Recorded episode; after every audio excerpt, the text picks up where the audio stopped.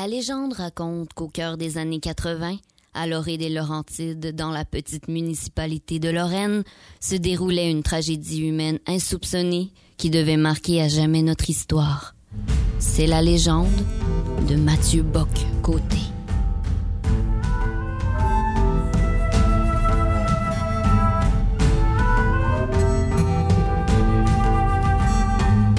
En cette époque de confort et d'indifférence post-référendaire, tous les soirs d'automne se rassemblaient dans le boisé derrière l'église tous les gamins du village, insouciants, libres, heureux. Sous la voûte feuillue, ils allumaient un feu de camp et s'asseyaient en cercle, qui pour raconter une histoire épeurante, qui pour goûter un premier baiser, qui pour être là, tout simplement.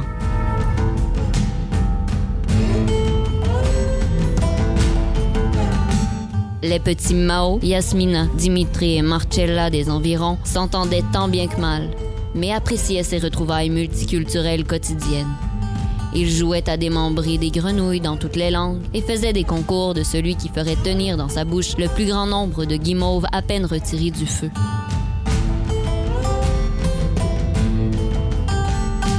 Mathieu Bock-Côté, déjà là de ce multiculturalisme dont il ne pouvait que constater l'échec, restait chez lui. Quoique studieux garçon, il était tout de même pris d'envie devant ses congénères et leurs jeux populaires. Il jouait, lui, à les imiter, sans piffrant de mots, de toujours plus de mots, à tenter d'évaluer combien il pouvait en faire tenir dans une seule bouchée. Chaque soir, il gobait des mots, trop de mots, à s'en rendre malade. Contre son gré, tous ces mots se mirent bientôt à jaillir de lui en un flot incessant. Le mal était pourtant fait. Il en aura tant avalé, tant dévoré, que les ressources furent vite épuisées, laissant les habitants de la contrée sans mots. C'est ainsi que la majorité devint silencieuse.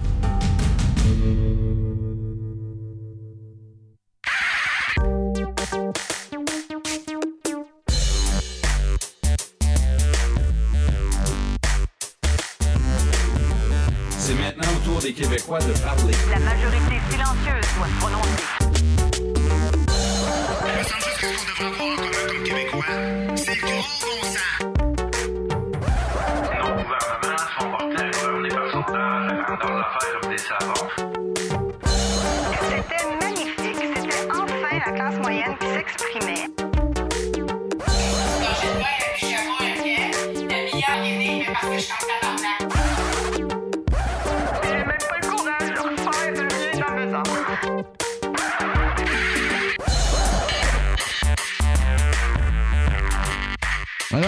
pensez-y, là. Ça fait l'affaire de du monde quand il se passe des affaires. La majorité silencieuse, silencieuse a commencé à se faire entendre. Bonjour tout le monde et bienvenue à cette édition de la majorité silencieuse du 25 mars 2016. Émilie B. Tremblay au micro avec autour de la table Jean-Philippe Maxime Titley, Mélanie Michaud, Hamza Bénis, Marlène Dessaise et l'oncle Marc. Cette semaine, une émission remplie de fébrilité alors que nous sommes réunis au Yeast dans la petite patrie à Montréal en compagnie de Paul Saint-Pierre Plamondon, Joseph Elfassi et Mélissa de la Fontaine. C'est parti alors que la majorité silencieuse s'exprime sur... L'avenir.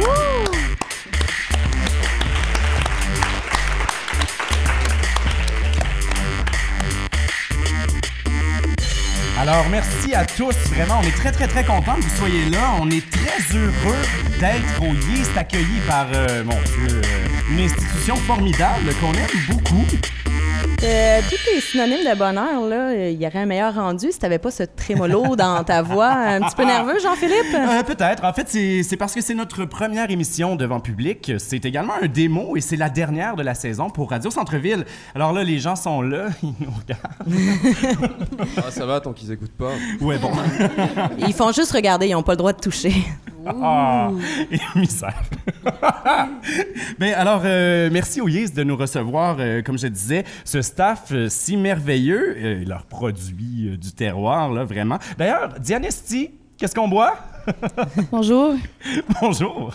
Euh, ben, aujourd'hui, je vais proposer un rouge, un blanc, du vin là, que je parle, puis euh, une bière. Je commence par le rouge. C'est, euh, ça s'appelle le Flat Rock Cheller. Ça vient d'Ontario. Flat Rock, qui veut dire pierre plate, sans aspérité. Oui. C'est le galet du cellier.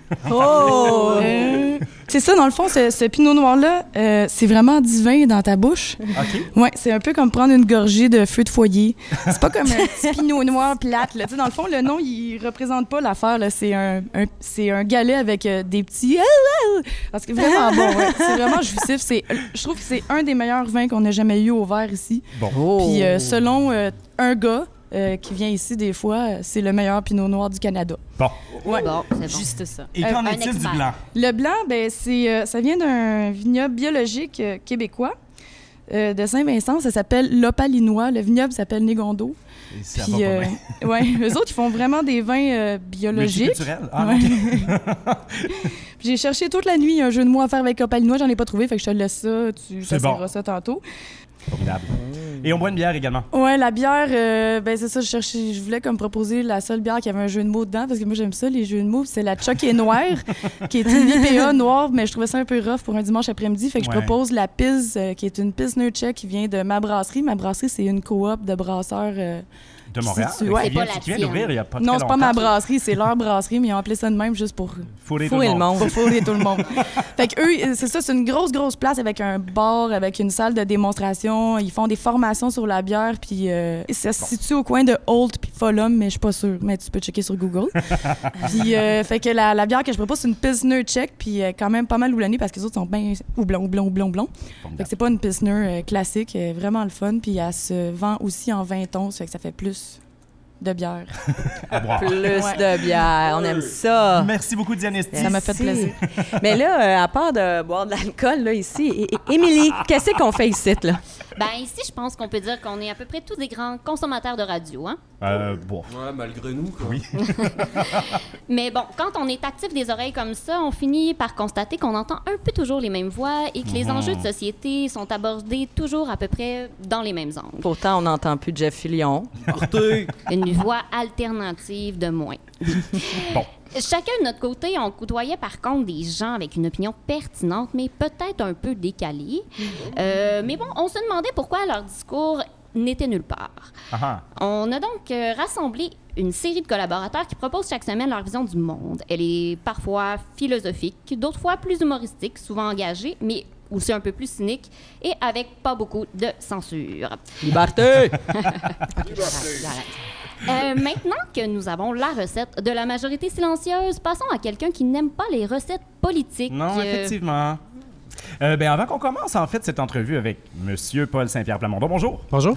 avant qu'on commence, vraiment, soulignons au passage qu'on a peut-être un petit billet, Émilie et moi, quand même, euh, qui nous sentons nous-mêmes orphelins politiques, hein, parce que euh, pas peu ou mal représentés par les partis politiques act- actuels. Et c'est précisément ce mouvement des orphelins politiques que lançait cette semaine notre invité, Paul Saint-Pierre Plamondon, avocat de formation, progressiste euh, de cœur, euh, cofondateur il y a quelques années du groupe de réflexion Génération d'idées pour les moins de 35 ans et euh, grand fanatique de karaoké, m'a-t-on dit.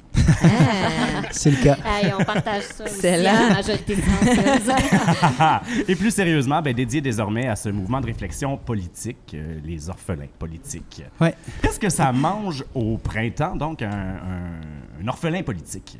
Ben, c'est pas très compliqué. là. L'observation, elle a débuté justement dans les années de génération d'idées. Tu avais des 20-35 ans qui se rassemblaient pour parler de politique, donc il y avait de l'intérêt, mais ne voulaient pas le faire au sein des partis existants. Donc le constat que Mhm. certaines personnes ne se reconnaissaient pas dans les partis politiques, il était là, ça, faisait long- ça fait longtemps que ça existe. Là où ça, ça s'est accéléré et l'expression orphelin politique est devenue le titre de mon livre euh, aux éditions du Boréal en 2014, Oui. c'est que à travers les élections de 2012, 2014, la commission Charbonneau, Mhm. il y a une perte de confiance marquée envers les Mhm. politiciens, les institutions politiques. Et à ça s'ajoute le constat que on voit pas de parti d'opposition capable de rallier assez de gens pour qu'il y ait une alternative au gouvernement actuel. Donc, Mhm. ça laisse planer le scénario qu'on pourrait être indéfiniment dans une situation où le même gouvernement, peu importe qu'il soit compétent Mhm. ou non, Mhm. se maintienne au pouvoir. Et là, ça devient assez sérieux que les orphelins politiques ne sont plus des 20 à 35 ans.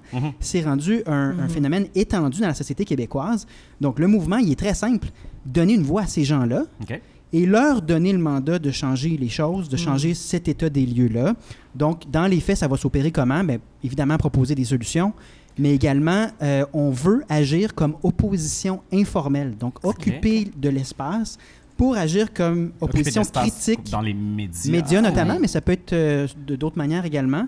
Mais euh, occuper de l'espace de manière à ce que ce qui se passe en ce moment au Québec soit critiqué de manière intelligente et constructive, et ça, c'est pas toujours Mhm. simple, Mhm. euh, parce que ce qui se passe en ce moment, c'est bel et bien un démantèlement des piliers de la société québécoise. Les gens regardent passer le train de manière un peu... euh, il y a un sentiment d'impuissance, je, je crois, justement parce que on voit pas quel parti d'opposition et quel message va permettre de rassembler assez de Québécois pour nous donner une alternative qui, nous le croyons, devrait être progressiste, c'est-à-dire dans l'idée de bâtir le Québec et non pas le démolir. Pour l'instant, c'est difficile à trouver. À- à- à- avant, avant de parler vraiment de, de- de progressisme, et je, je- je pense qu'on veut tous en parler ici, là, mais euh, avant ça, est-ce qu'on ne dit pas très souvent... euh, Ben, progressiste, c'est- c'est c'est utilisé beaucoup. Puis Ouais, souvent, je pense, galvaudé peut-être un peu En comme... fait, c'est un peu le piège. Ouais. Et le Parti libéral se De- réclame lui-même de progressiste. Ah, tout, ben, ben, bonne. Non, mais tout le monde, euh, tout le monde va se dire empathique, coopératif, C'est progressiste. euh, ouais. c'est un peu le problème, c'est que lorsqu'on veut véhiculer des idées politiques, il faut utiliser ces concepts-là, mais Mhm. la réplique des gens les plus cyniques ou des gens qui ont déjà un pied dans un de ces partis-là puis veulent se défendre, Ouais. ça va être de dire Ah, mais là, t'entends quoi Puis au fond, c'est vide, etc. Progressiste, l'entendons-nous sur la, la- la proposition Oui, ça la signifie- plus ça simple. signifie quoi, non, mais là, attendons-nous sur une, une définition qui va rallier tout le monde. C'est de laisser à ses enfants une société meilleure que celle que tu as toi-même connue.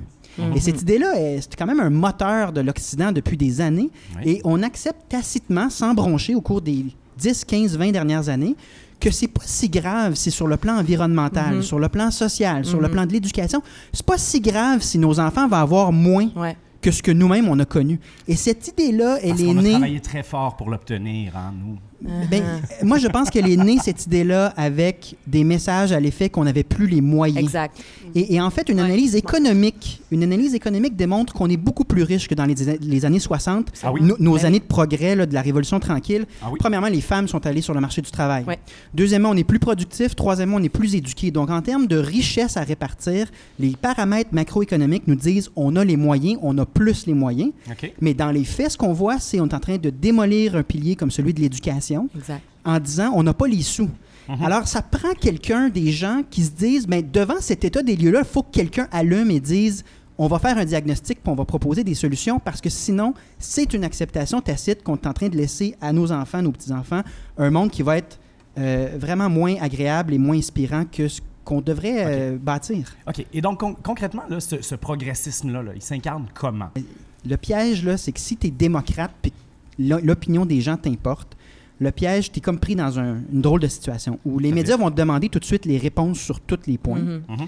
Et donc, si tu le fais, ils vont te dire Ah, ben, tu as consulté personne, c'était euh, un, un- un truc euh, en papier mâché. Ouais. Euh, et, et si tu, au contraire, tu dis Non, non, on est démocrate. Voici une coupe de constats qui fait qu'on on se ressemble. On est orphelin politique. En, en voilà un premier. Là. OK.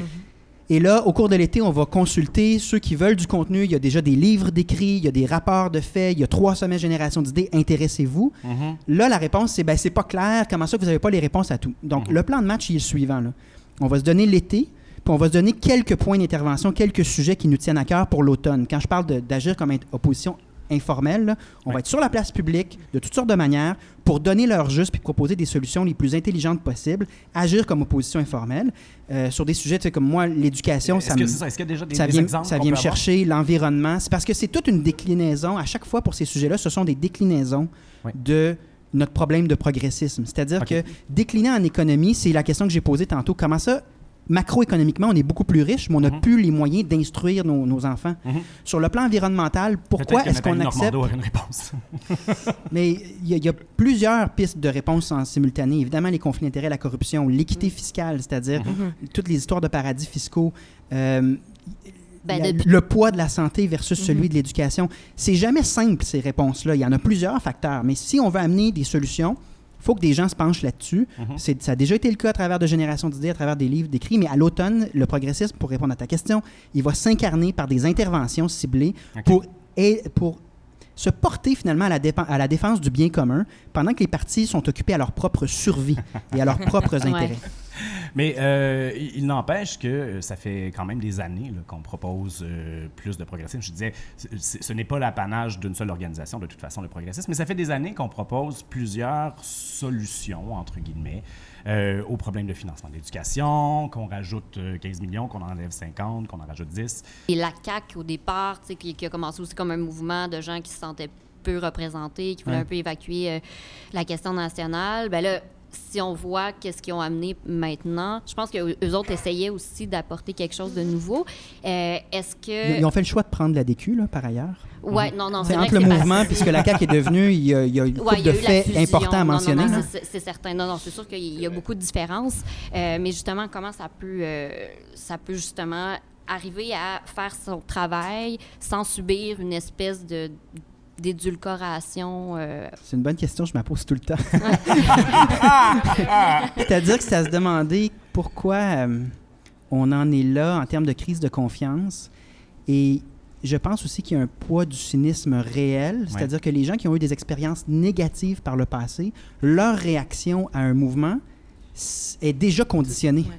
Et donc, ça rend le dialogue encore bien plus difficile parce que tu as à peine le temps d'énoncer quelques constats, quelques propositions, faire des activités que certaines personnes, euh, justement par cynisme accumulé, ont une réponse de fermeture, Mhm. sans compter tous ceux qui sont dans des partis existants et eux ont déjà une stratégie concertée de, de, Oui, de tenter Ah oui. de décrédibiliser la démarche. Mais ça, en même temps, c'est que si on veut améliorer quelque chose, entre, la seule solution, c'est d'entreprendre. Je l'ai dit euh, sur d'autres tri- tribunes, c'est qu'il y a un moment au sein de, de- de- de notre groupe où on se disait, c'est soit qu'on se résigne et c'est drôlement lourd, ou on essaie, mais il n'y aura jamais de garantie. Euh, Il y a beaucoup de monde qui veulent nous aider, c'est plus de 100 bénévoles.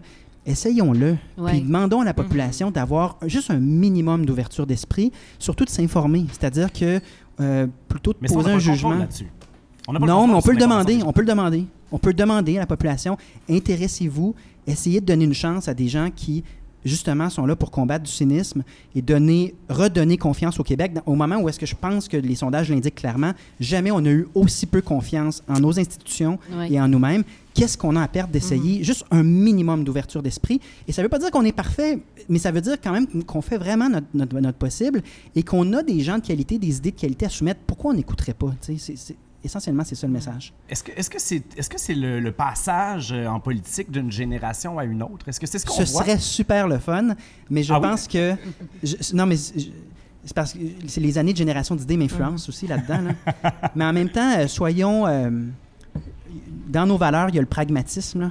Puis une bonne dose de pragmatisme, ça implique que il faut absolument convaincre les boomers du bien fondé d'une démarche euh, qui change euh, les paramètres du cul-de-sac démocratique dans lequel on est. L'impasse, elle doit, elle doit, on, on doit en sortir. Et les baby boomers doivent absolument être là parce que ben, ils sont nombreux, oui, mais ils ont aussi de l'expérience dans la matière. Mhm. Donc, c'est pas une question générationnelle, c'est une question de bien commun. C'est une question d'un état de, de nos institutions démocratiques qui va assez mal que ça concerne tout le monde. Ce n'est pas l'histoire d'une génération. Puis moi, je crois beaucoup à l'implication de, de ceux qui arrivent à la retraite, là, qui ont du temps aussi, qui ont de l'expérience à donner. ouais. Euh, Qu'est-ce qu'on se souhaite socialement pour l'avenir et qu'est-ce qu'on souhaite à la génération d'idées? On peut terminer là-dessus. Faire politique? J'ai dit génération d'idées. Ouais, J'ai dit ouais. génération d'idées. Je vis tellement dans le passé. Oui, hein? Moi, je sais qu'en tant que. En Moi, je sais qu'en tant d'idées, qu'orpheline. génération d'idées existe toujours. Puis je trouve ça super qu'il continue Ben oui. parce que des 20-35 ans, c'est souvent Je suis justement des nouvelles idées. là. Non, malheureusement. C'est qu'on Je me vieillit suis des moi-même auto-éjecté quand j'ai vu que j'étais trop vieux. Euh, c'est plate, là. Il y a des choses que, que- qui ne sont pas des nouveautés, mais qui ont juste pas été faites au Québec. C'est très difficile d'avoir le goût de l'avenir Mhm. quand le mensonge mine ton quotidien. Ouais. Puis j'invente rien. Je le sais que c'est pas nouveau. Ah, Mais est-ce que c'est fait nouvelles. ou c'est pas fait? Est-ce qu'on a trouvé une solution ou on n'a pas trouvé de solution concrètement? Je pense pas. Tant que c'est pas fait, le problème est sur la table et il, il mérite qu'on s'y penche. Mhm.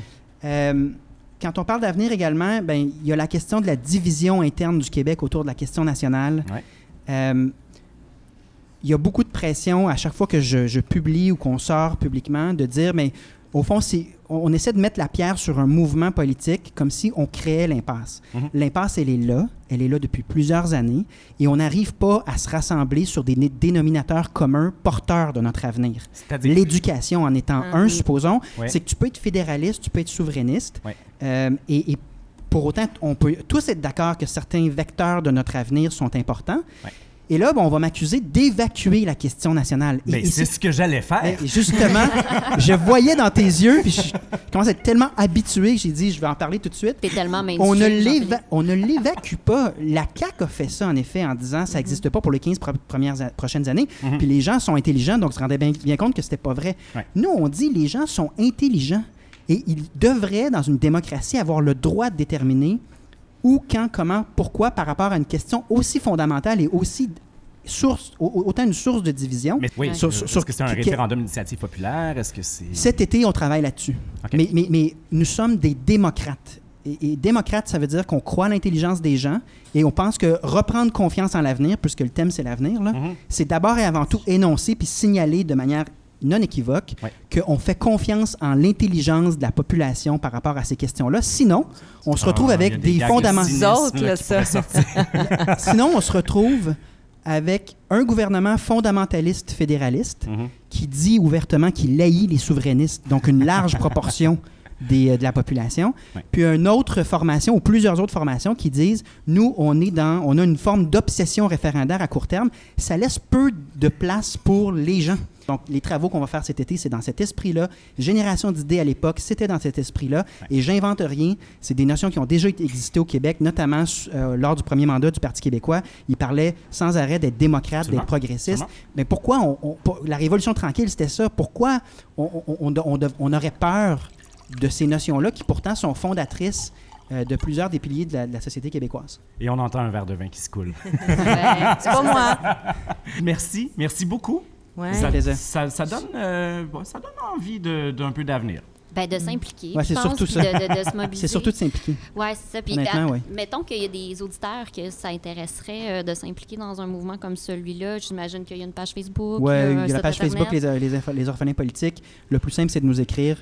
Euh, on a plus d'une centaine de bénévoles déjà Ah. qui nous ont dit on veut embarquer sans compter les bénévoles qu'on avait déjà. Mhm. Et c'est la force du nombre qui va permettre, d'une part, d'organiser un mouvement, mais aussi d'arriver avec les meilleures solutions, les meilleures idées pour tenter de sortir de l'impasse qui, pour l'instant, malheureusement, là, euh, déprime plusieurs, fait beaucoup d'orphelins politiques au Québec. Ben, merci beaucoup, Paul Saint-Pierre Plamondon. Merci. Merci. On va suivre l'avenir de ça.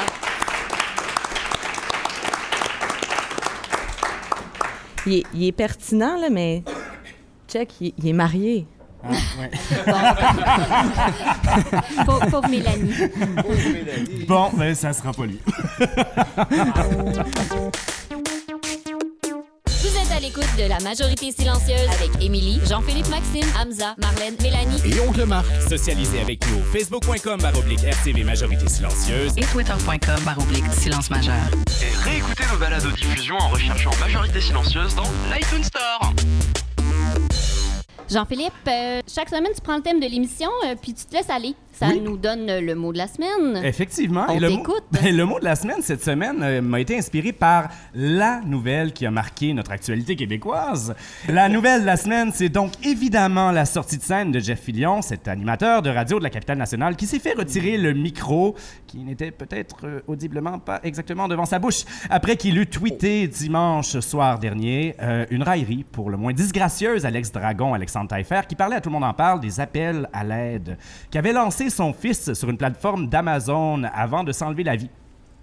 Filion a tweeté avec euh, un genre d'ironie C'est la faute à Amazon.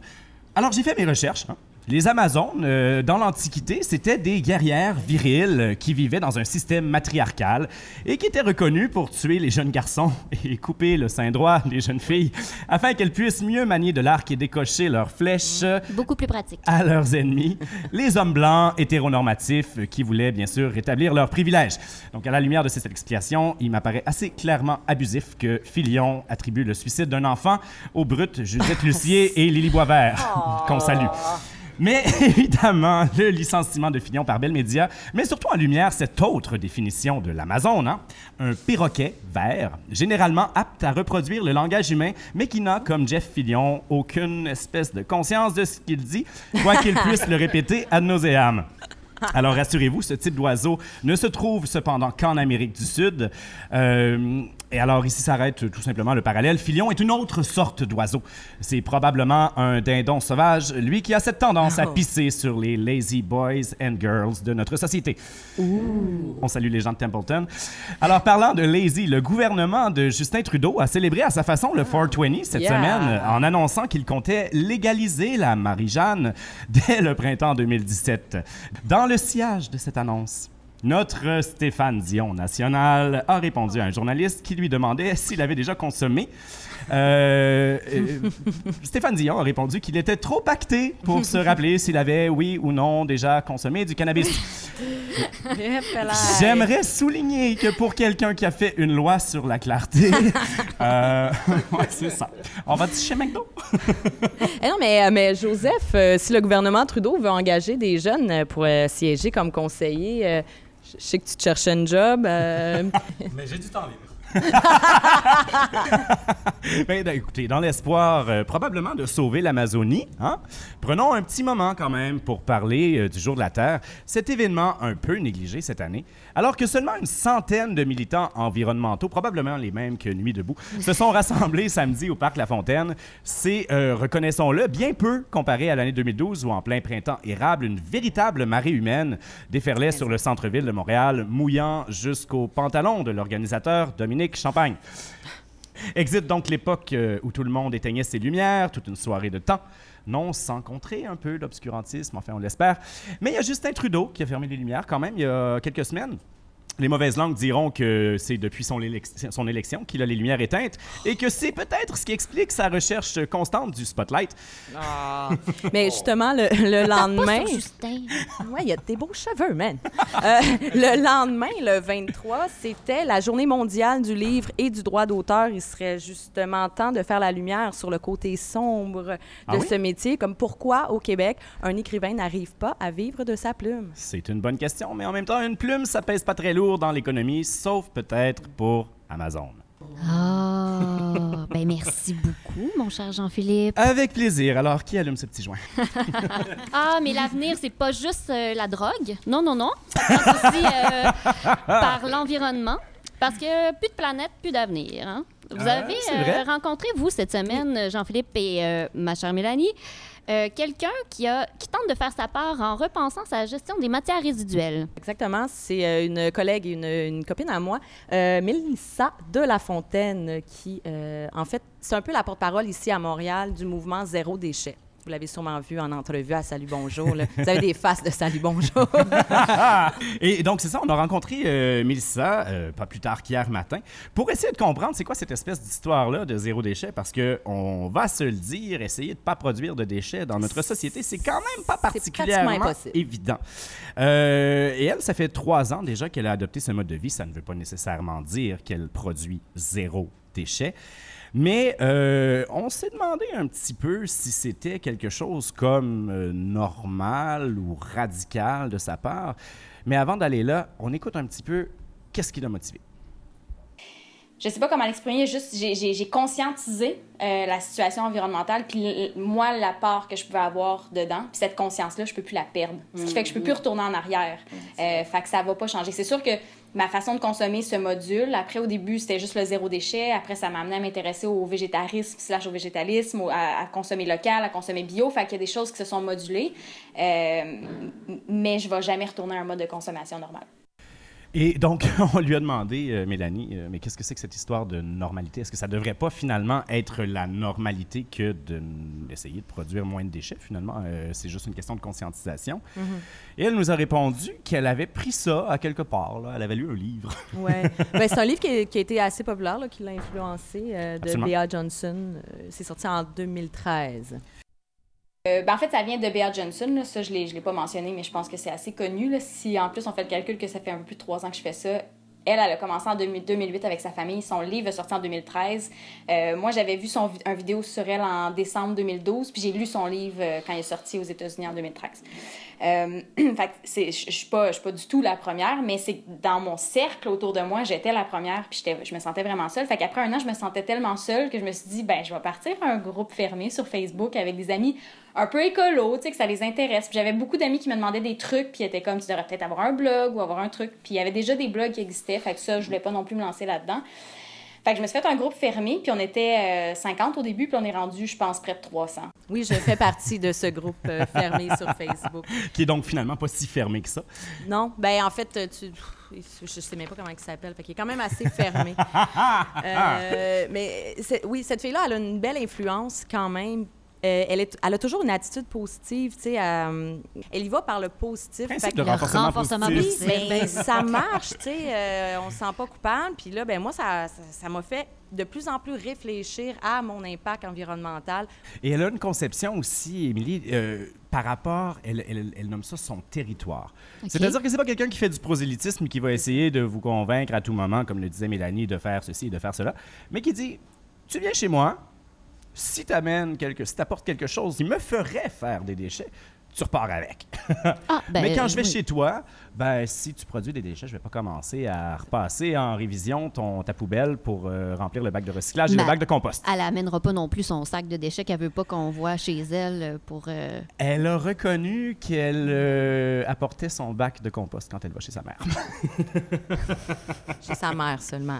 Alors voilà, c'était notre rencontre avec Mélissa qui, euh, ben, coudonc, euh, prépare peut-être l'avenir euh, de la gestion résiduelle. de notre Oui. planète. Elle est peut-être en train de tous nous sauver. Ben, oui, oui. Ben, pas juste elle tout seul. hein. Ça, ça part de l'individu. Il faut pas attendre que ça vienne d'en haut, mais il faut que ça parte euh, de nous. Mais tu sais, comme moi, c'est ça, je, je le fais de plus en plus, mais euh, tu sais, moi, j'appelle pas ça, en tout cas, le, le- le défi zéro déchet. là. Moi, je l'appelle mon seul déchet parce qu'il y en a vraiment un que je fais puis que je peux pas m'en débarrasser, qu'on peut rien faire pour ça, c'est les préservatifs, Ah. le condom. Il n'y a pas euh, d'alternative euh, écologique Non. encore? Non. Ah, la méthode du calendrier, c'est pas mal. OK, merci, Hamza. ITS, ITS. Hamza, Marlène, bonjour. Salut les amis. Allô tout le monde. Donc, comment ça s'exprime, euh, l'avenir dans l'art? Euh, bah, en fait, euh, l'avenir dans l'art, on considère que c'est un peu le porno. Euh, pourquoi? Je suis d'accord. vous demandez-vous Moi, je suis d'accord. OK, qu'est-ce qui se Euh, passe? parce qu'en fait, quand on pense à l'avenir, on pense à quoi automatiquement? On pense au Japon. Et au Japon, qu'est-ce qui se passe en ce moment? Eh bien, il se trouve qu'un japonais sur trois se dit être, euh, dit être sexless. Donc, euh, on peut en fait y voir une espèce de conséquence directe de notre mode de vie de plus en plus exigeant et aussi euh, de la dernière phase de la transition démographique. Et l'homme étant ce qu'il est, il a quand même des besoins de nature charnelle et c'est précisément ça, être sexless. Ça veut dire quand même vouloir faire des trucs, mais pas avec des gens. Ça passe. Et- OK, OK, je te Ça suis. Et donc- le goût. Et forcément, il y a quelqu'un qui a su capitaliser là-dessus et développer l'industrie du sextoy masculin euh, pour le faire passer de, de bébel, euh, qui était, qui était en fait un gadget plus qu'autre chose, à une véritable merveille de la technologie moderne. Oh là là. Et euh, un des leaders en la matière en ce moment, c'est G Project, qui est une entreprise japonaise qui a développé un genre Il y a de... Mélanie qui hoche Non, mais c'est parce que je l'ai vu l'image. J'ai vu ça, je l'ai vu le vidéo. Oui, donc ils ont développé un, un masturbateur qui est connecté à un jeu. Et en gros, tu utilises ton joystick comme joystick. Désolé, c'était trop facile. Euh, donc, euh, et tu peux faire euh, plein de trucs, même des orgasmes simultanés, chose qui dans la vraie vie est super compliquée. Quoi. Et donc, euh, pour toi, la parle pour toi. on peut voir que le style de vie moderne, dans le sens où on est de plus en plus occupé, euh, fait en sorte que la, que la porno devient quelque part une nécessité. Euh, et donc, euh, C'est lourd, là. et euh, c'est bon, c'est lourd, mais c'est important. Mais, mais- mais Oui, pour- oui. pourquoi Non, tu non. doutes? Non, je Je doute pense pas. que ça l'intéresse. Non, je commence à douter de moins en moins, en fait. non.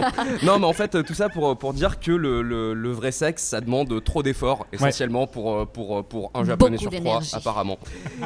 Oui, c'est une tristesse. Ah, Ouais, ben c'est ça, oui. c'est- c'est c'est triste, c'est un peu comme l'âme slave, sauf qu'elle est japonaise. Euh, Mais ça nous laisse quand même deux Japonais sur trois qui font quelque chose. Ouais, ouais, c'est bah. Donc, alors pour toi, public, je me suis plongé dans le monde merveilleux de la pornographie d'avant-garde. Hey, ça a Et dû être j'ai découvert, j'ai découvert la porno féministe. C'est vraiment trop bien. Euh, Alors. c'est pas parce qu'il y a des femmes dedans que c'est de la porno féministe. Non, mais attends, tu vas voir, c'est un truc de malade. Alors. Euh, tout d'abord, il y, a la serci- il y a la série euh, Dirty Diaries, euh, et donc en fait, ça c'est une euh, compilation de, de courts métrages. D'ailleurs, il y a beaucoup de courts métrages dans le, dans le porno. euh, Je voudrais noter que Mélanie a pris son crayon. Donc euh, Dildoman de Asa Sanzen, c'est un court métrage d'animation euh, qui m'a beaucoup fait penser à Iso de Takashi Miike. Euh, c'est un film dans lequel un samouraï entreprend une épopée épique et existentielle à travers le temps, l'espace et l'éternité. Euh, et donc en fait ça m'a fait penser à ça dans le sens où c'est vraiment super bizarre, mais c'est fascinant et envoûtant et t'arrives pas à t'en descotcher quoi. Donc euh, je vous donne pas le punchline parce que quelque part il y en a pas vraiment quoi. Non, tu non, mais on voit que ça donne des émotions déjà. Mais bon. je vous laisse, je vous laisse aller le Mais t'es-tu découvrir. comme tellement captivé par l'histoire qu'à un moment donné, t'en oublies euh, ton envie d'avoir un Euh, orgasme? sérieux sur celui-là, ouais, complet quoi. Ouais. Ah. Et donc euh, on continue dans la même série euh, Dirty Diaries. Euh, Il y a Come Together de Mia Engberg et en fait c'est une série de selfies vidéo de masturbation en portrait. Euh, c'est donc euh, c'est pas du tout, euh, bah, je veux dire, on voit que des faces quoi. Donc euh, voilà. Oui. Et puis euh, j'ai trouvé quand même que c'était assez intéressant comme démarche. Et donc, euh, sinon, le reste de la série est, on va dire, euh, expérimental. Euh, donc, euh, si, vous avez, si vous avez envie de mater des choses euh, qui sont bizarres, euh, faites-vous plaisir. Mais pour l'essentiel, c'est du softcore avec un petit côté étudiant en cinéma de Concordia. Quoi. Ah, ça, ça me rappelle mes autres études. donc, euh, c'était ma petite, euh, ma petite liste de porno, euh, de porno féministe Un pour gros vous, merci, mesdames et messieurs. mon cher Hamza. On a Ben, eu beaucoup de écoute, euh, plaisir, nous aussi, à t'écouter. Tout le monde a pris des notes dans la salle. Euh, merci. Marlène, bonjour. Ben oui, parce que c'est pas fini. en Ben fait. non, il y a, il y a d'autres. Il n'y a pas juste la pornographie qui, qui est Ben l'avenir de l'art. Ah, Ben oui. Mais il- mais il Elle est aussi, tout, elle nous un parle de ça. Moi, je parle pas du Japon. Moi, je, m'en vais à Ah, au moins, Berlin. on change de pays. Ouais. À Berlin, si tu veux, il y a, y a carrément un Il y a un festival axe, porno. Ouais. Ah Il y a le festival du porno. Et donc un tas d'artistes, des rétrospectives, parce qu'on peut faire des rétrospectives euh, sur le porno, hein, sur les précurseurs euh, du porno gay par exemple. Donc un tas d'expositions photos, des ateliers, et rassure-toi, plus de 120 films. donc là par contre, on rencontre, si tu veux, c'est un documentaire que j'ai regardé pareil sur Trax. Et, euh, du Ouais. coup, si tu veux, le directeur expliquait que lui, euh, le porno, il fallait défendre des vrais talents créatifs et qu'il voulait donner euh, une autre image des corps, euh, de la sexualité, sans vraiment se laisser imposer par l'industrie du porno. Donc en fait, il expliquait aussi qu'il y avait comme un 99% de la, de la production actuelle, si tu veux, qui était faite par des hommes. Mhm. Et donc avec une image... Ouais, ouais, c'est beaucoup. c'est C'est énorme. Donc faite par des hommes, donc ils considéraient que c'était assez mauvais puisqu'on laissait pas placer euh, la sexualité féminine, qu'elle était donc un peu trop déformée. Et que euh, pour lui, donc en fait, si tu veux, sa solution à lui, c'est de pas de condamner le porno, là, si tu veux, mais qu'il faut euh, pour tous les goûts. Et que, euh, en fait, pour produire de meilleurs euh, films de qualité, il leur expliquait qu'il fallait donc plus de, de films narratifs avec du sexe non simulé. Tu comprends un peu plus, en fait, euh, ce qui t'arrive plutôt que. Et nous, on s'identifie au personnage. Donc. Toile. c'est ça. Et euh, il y avait aussi, euh, donc là, c'est un petit ovni, genre qui s'appelle genre Fuck for Forest. Donc en fait, c'est un petit. J'ai une image de Forrest Gump. Ouais, c'est ça. C'est- Ah. Donc pour te dire à quel point à Berlin donc, les gens sont vraiment engagés, c'est qu'en fait il y avait comme un groupe euh, d'amis genre euh, écolo, donc qui en fait qui font des vidéos entre eux pornographiques si tu veux, puis qu'avec la vente des vidéos, ils arrivent à récupérer beaucoup d'argent. Et il plante des arbres. Ils ne plantent pas des arbres, donc ils essaient de d'envoyer donc leurs dons à des organismes genre humanitaires, sauf que personne ne les croit. A- Bon, mais pourtant, genre zéro crédibilité, donc ils veulent sauver la planète en baisant, mais apparemment ça ne fonctionne pas.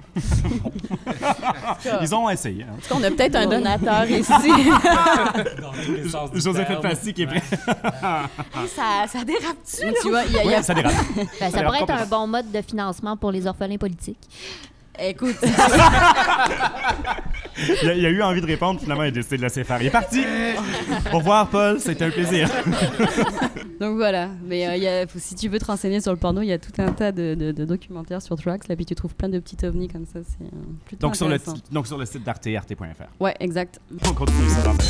On a pu lire euh, dans Le Voir, Le Voir dans le Vice du jour. On peut le suivre sur Facebook. Il nous fait bien rire avec sa lourdeur et sa Mhm. vision du quotidien. On accueille l'auteur Joseph Elfassi. Bonjour. Bonjour, bonjour, merci, what's up? Alors, l'avenir, euh, monsieur Elfassi, c'est. euh, c'est Ouais, quoi? En fait, c'est fucked up parce que j'allais comment je me sentais euh, coupable comme d'habitude parce que pour l'avenir, moi je voulais parler du passé puis après ça je me suis dit bon, l'émission a quand même commencé avec deux hommes blancs qui parlent de la souveraineté du Québec. Fait qu'on on peut parler euh, tout à du fait, là, quand passé et du souvenir et de la mémoire. Et moi en fait, je, je veux parler de une exploration récente que j'ai fait. Euh, je suis tombé dans ma boîte à mémoire, c'est une boîte que j'entretiens euh, depuis l'adolescence en fait. La boîte à chaussures, là? Ouais, exactement. Ouais, ok, ouais, ok. exact. Il y a celle-là même. Et. euh, j'ai trouvé ça fascinant parce que euh, j'y voyais en fait les, euh, les, les différentes facettes de l'avenir qui se concrétisaient au fur et à mesure que je fouillais dans la boîte. Et j'ai réalisé en fait qu'il y avait pas mal, disons, quatre gros concepts qui s'y retrouvaient. C'était comme l'amour, la mort, le vide et l'oubli. Et euh, C'est très positif, tout ça. Ouais, puis ça, ça a commencé par, en fait, euh, je pense qu'une des premières choses que j'y ai intégrées et que j'ai lu récemment, c'était la lettre qu'une amie m'avait envoyée après que je lui ai donné une claque sur la fesse au secondaire. Ah, Ouais. ah, non, ah. j'avais tendance à faire ça avec les filles. Puis à un moment donné, j'ai reçu, donc de cette amie-là, Alexis, elle m'a donné une claque et une lettre et c'était le début de mon éducation féministe. Et, et au fur et à mesure, elle m'écrit des lettres et, et- et je réalise en les lisant que le concept même de la lettre ne devient quasiment euh, futile, un peu abstrait. Il y avait quelque chose de très romantique. Je les Ouais. ouvre, je les déballe. Je- J'ouvre des lettres euh, euh, qui, a- qui- qui- qui ont été envoyées euh, par mes grands-parents euh, depuis décédés. Euh, J'ouvre une lettre d'une cousine qui me demande des nouvelles euh, de mon chien, un labrador aussi stupide que libre. De- depuis lui aussi décédé. Euh, J'ouvre un agenda euh, au secondaire et, et je note euh, le suicide d'un camarade de classe qui était juste à côté de moi. Euh, je- Euh, ça oui. continue à avancer et je vois euh, au début de l'université des photos lors de mes initiations avec une fille qui était comme un espoir amoureux et qui mourra pendant No la, la, la, la session d'initiation. Je... Euh, Pendant la session d'initiation ou pendant la Ouais, ben, session ben, qui a suivi? ben, pendant les initiations. Euh, Mais pas à cause des Non, pas à cause initiations. des Ah, initiations. Um, Et donc, je, je, je regarde un peu tout ça, puis, puis je trouve ça, euh, disons, overwhelming, la notion de la, la mort qui fait tranquillement son entrée dans, Ah. dans cette boîte de mémoire-là, qui Ah. est quelque chose auquel je ne pense pas lorsque je décide de commencer à la remplir, euh, mais qui commence à se manifester de plus en plus clairement. Il y a la carte de décès d'une, euh, d'une, de de- non, de la mère d'une bonne amie. Il y a la carte de décès d'une euh, sœur d'une ex qui, au moment de sa mort, était plus vieille que moi, à 21 ans. Oh boy. Et donc, je fais des flashbacks, genre, euh, ça, me, ça me marque toujours à quel point, moi, 21 ans, c'était l'avenir, et éventuellement, 21 ans, c'était le passé, et elle est morte à cet âge-là. Je regarde aussi, euh, moi j'ai vécu dans une famille juive, j'ai eu une bar mitzvah. Et à la bar mitzvah on te donne beaucoup d'argent. Et on te donne aussi euh, des enveloppes que j'ai toutes gardées. Et je les ai ouvertes et elles étaient toutes remplies de mots vides, insensés, de gens qui me disaient euh, félicitations d'être devenu un homme à 13 ans alors Oh, qu'à bah, bah. alors qu'à 30 ans je suis encore en train de continuer ce processus. Hum, C'est le processus d'une vie. Ouais, on va et, j'ai vraiment l'impression d'y voir un peu le symbole parfait du, des euh, Facebook le birthday wishes, Mhm. c'est-à-dire une série de petits mots vides que tu gardes pour te dire qu'il y a toute une communauté qui te soutient, mais quand tu les lis, ils sont relativement vides, mais ils occupent quand même un espace dans ta boîte de souvenirs, tu sais. Je continue à la regarder et il y a, et ça c'est le plus marquant peut-être, il y a des objets dont je ne me souviens plus la signification. Il y a des cartes de- d'accès pour des chambres d'hôtel Oh! que je me demande c'est C'était quoi? qui la fille, donc?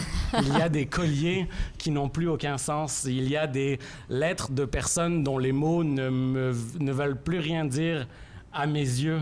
Et euh, au fur et à mesure que ça avance, je constate que je, c'est ça, je, je note perpétuellement les choses qui se passent dans ma vie. Je, je les écris dans mon agenda. J'essaye de, de, de les noter. Je me dis qu'ils vont être protégés dans une boîte de, de mémoire. Et pourtant, ils sont pas à l'abri de cette chose qu'on est comme incapable de définir, mais qui nous définit tant, qui est comme finalement le temps un peu et qui fait en sorte que pour moi, l'avenir, au début, c'est je suis un grand romancier ou je suis un grand journaliste, je suis un grand quelque chose. Oh. J'essaie d'être. Et au fur et à mesure, l'avenir, ça devient.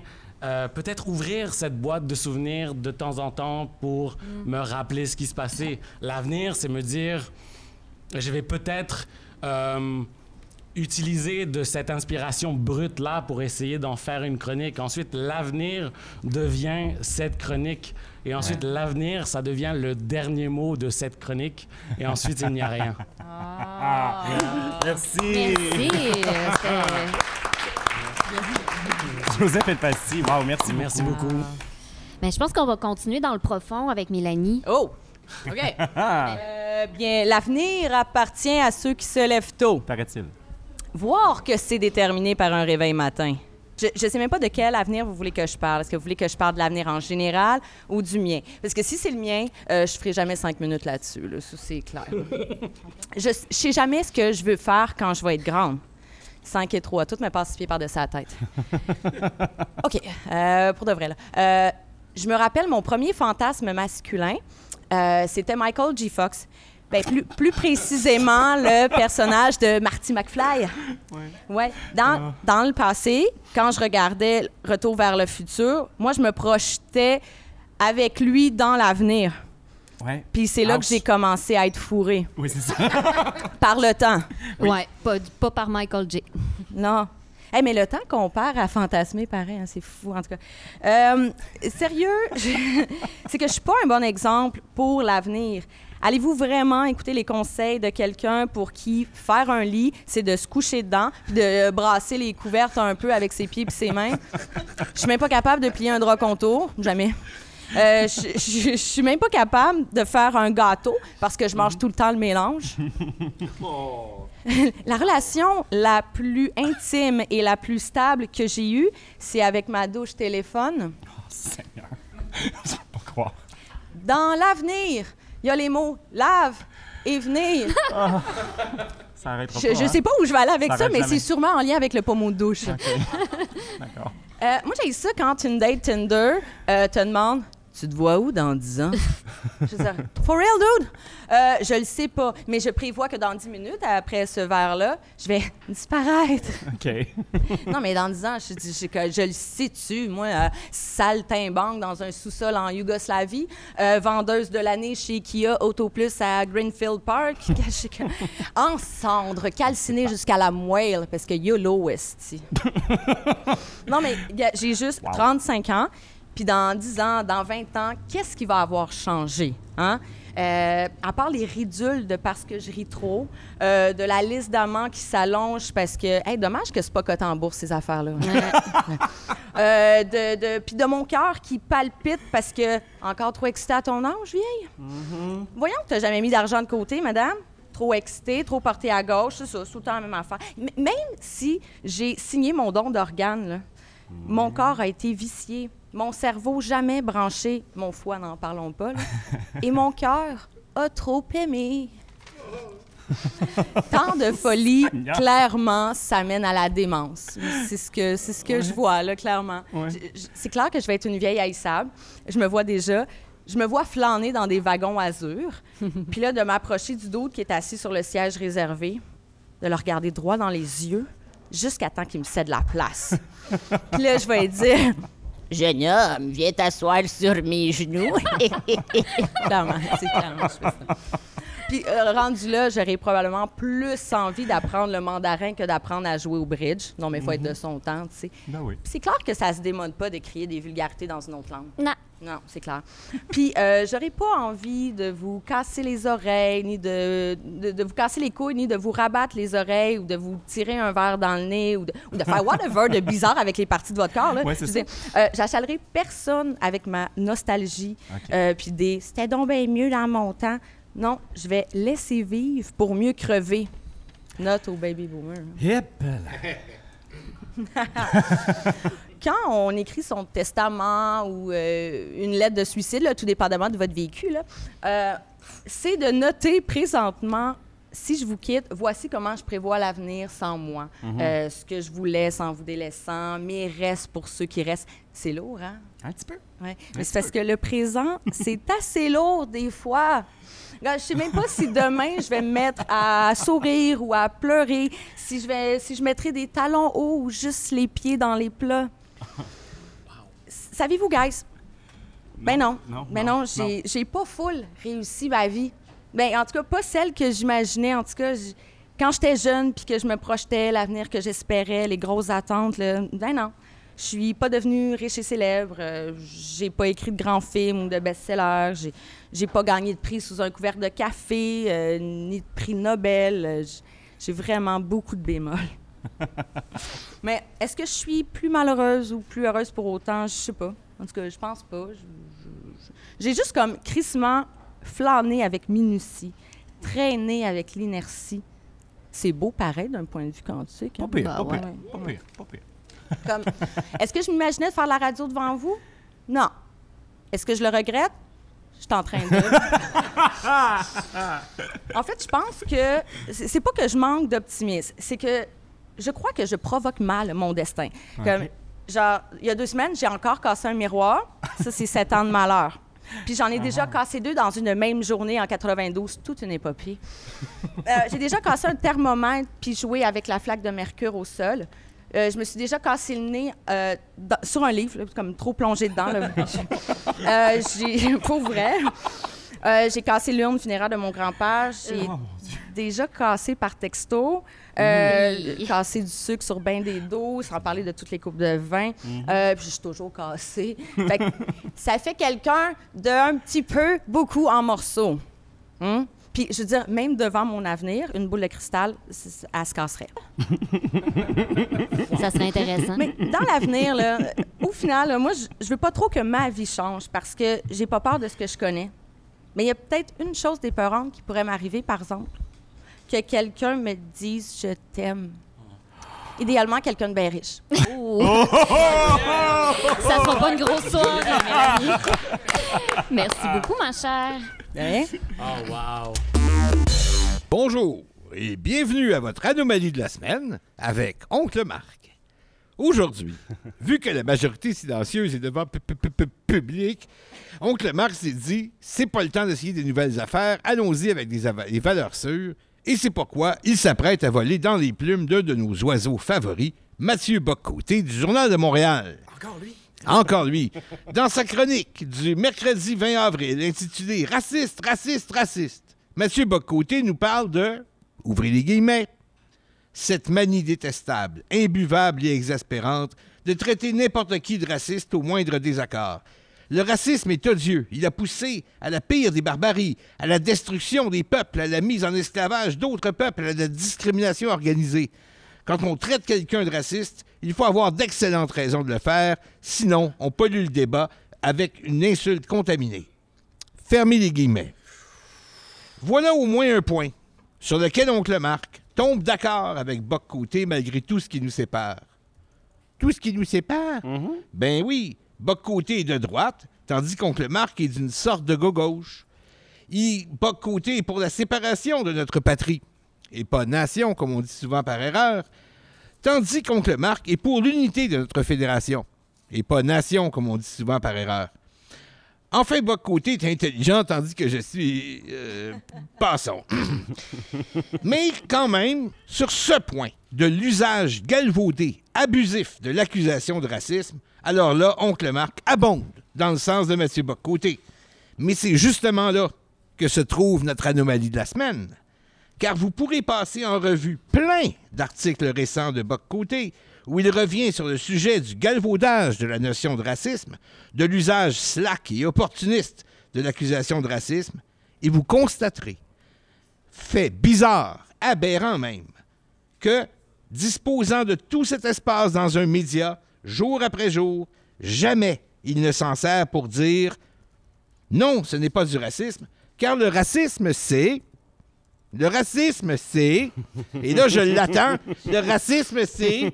Mais ça vient jamais. C'est comme attendre Godot. C'est pire qu'attendre Godot. Ça vient jamais. Quand un terme est galvaudé, c'est que son sens est brouillé, falsifié même par un usage de plus en plus imprécis, de plus en plus approximatif, de plus en plus étendu à n'importe quoi.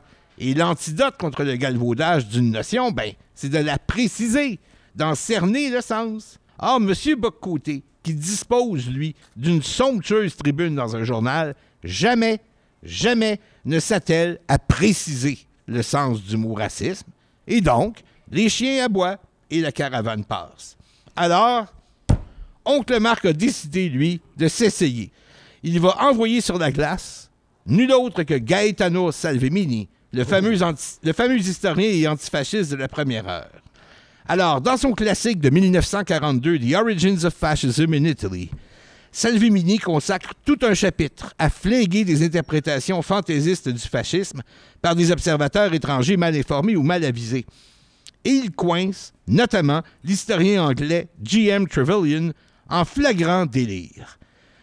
Ce Trevelyan, alors réputé comme spécialiste anglais de l'Italie, ce qui n'est pas grand-chose, donne devant des notables, c'est-à-dire devant pu- pu- pu- pu- public, le 31 octobre 1923, donc à peu près un an après l'arrivée au pouvoir de Mussolini, une conférence intitulée The Historical Causes of the Present State of Affairs in Italy. The Present State of Affairs, ben, c'est le fascisme qui vient d'arriver depuis un an. Et ça va comme suit. Il est vraiment difficile pour 30 ou 40 millions de personnes d'obtenir le gouvernement qu'ils désirent par le moyen d'une élection générale, à moins qu'ils soient nés pour cela. To that manner born. Nous avons cet obscur instinct héréditaire, les Italiens ne l'ont pas. Fin des guillemets. Obscur instinct héréditaire. Ouais, ouais, ouais. Alors voici la réplique de M. Salvemini. Les abeilles, les fourmis, les nouveau-nés performent instantanément des gestes instinctifs parfaitement adaptés à leur but. Ça n'a jamais été le cas d'un prétendu instinct anglais. Le peuple anglais a dû conquérir ses institutions démocratiques durant des siècles d'efforts moraux et intellectuels conscients, d'essais et d'erreurs, de succès et d'échecs, de haut et de bas, d'avancées et de recul. Fin de citation. Ce qui trahit spécifiquement le fameux racisme dans la pseudo-explication du naufrage de la démocratie italienne par Trevelyan, c'est le mot born. Les Italiens sont soi-disant pas nés pour la démocratie. S'il avait dit que les Italiens ne sont pas faits pour la démocratie, évidemment, c'est toujours une idée odieuse, mais qui au moins maintient l'idée d'une construction spécifique aux affaires humaines, façonnée par l'homme et non par la nature, donc qui est encore un fait de civilisation. Mais non, il dit bel et bien que les Italiens ne sont pas nés pour la démocratie, comme si la diversité des peuples au sein de l'humanité était l'équivalent de la diversité des races au sein du règne animal. D'où cette histoire d'instinct héréditaire que le malheureux Trevelyan substitue à la culture italienne ou à la culture anglaise. Spectacle navrant d'un historien qui abdique l'histoire pour lui substituer la nature, la biologie. Et donc, voilà pourquoi le racisme cause, comme le dit Buck mais sans jamais expliquer pourquoi, la destruction des peuples. Et c'est ça, le point de départ le plus fondamental du racisme. La pensée raciale, le déterminisme biologique, une explication fourvoyée de la diversité humaine qui consiste à prendre les peuples pour des races. Voilà, c'était votre anomalie de la semaine. Vous avez le bonjour, donc le Marc. Ah, un immense merci. Ouch. Ouch. Ça, c'est déjà terminé pour notre dernière émission de la saison sur l'avenir. Euh, merci beaucoup au Yeast, situé au 901 Saint-Zotique-Est à Montréal, qui nous a accueillis très chaleureusement. Très, très, très Merci, chaleureusement. guys. Merci, Oui. Diane Esti. Oui, merci à notre sommelière experte. J'aimerais dire merci à Michel Dumais, à la technique, à nos invités Paul Saint-Pierre Plamondon, Joseph Elfassi et Mélissa de la Fontaine. Ben, merci aussi au public euh, qui avait été ici pour euh, notre première expérience euh, devant vous. Même si ça manque de célibataires, là, c'est correct, merci. On va trouver quelqu'un en prochaine saison. non, mais je m'arrange. Moi, je suis ici toute la soirée. Là, Et on espère vous retrouver bientôt. D'ici là, vous, vous pouvez nous retrouver sur facebook.com baroblique RCV Majorité Silencieuse et twitter.com baroblique, dis-je, Silence Majeur. Ça nous fera plaisir d'échanger avec vous et de voir si, par exemple, vous voudriez vous joindre à nous, quelque chose comme ça. Ah, peut-être. Merci beaucoup à tout le monde. Bonne Merci, été. Sincèrement, merci.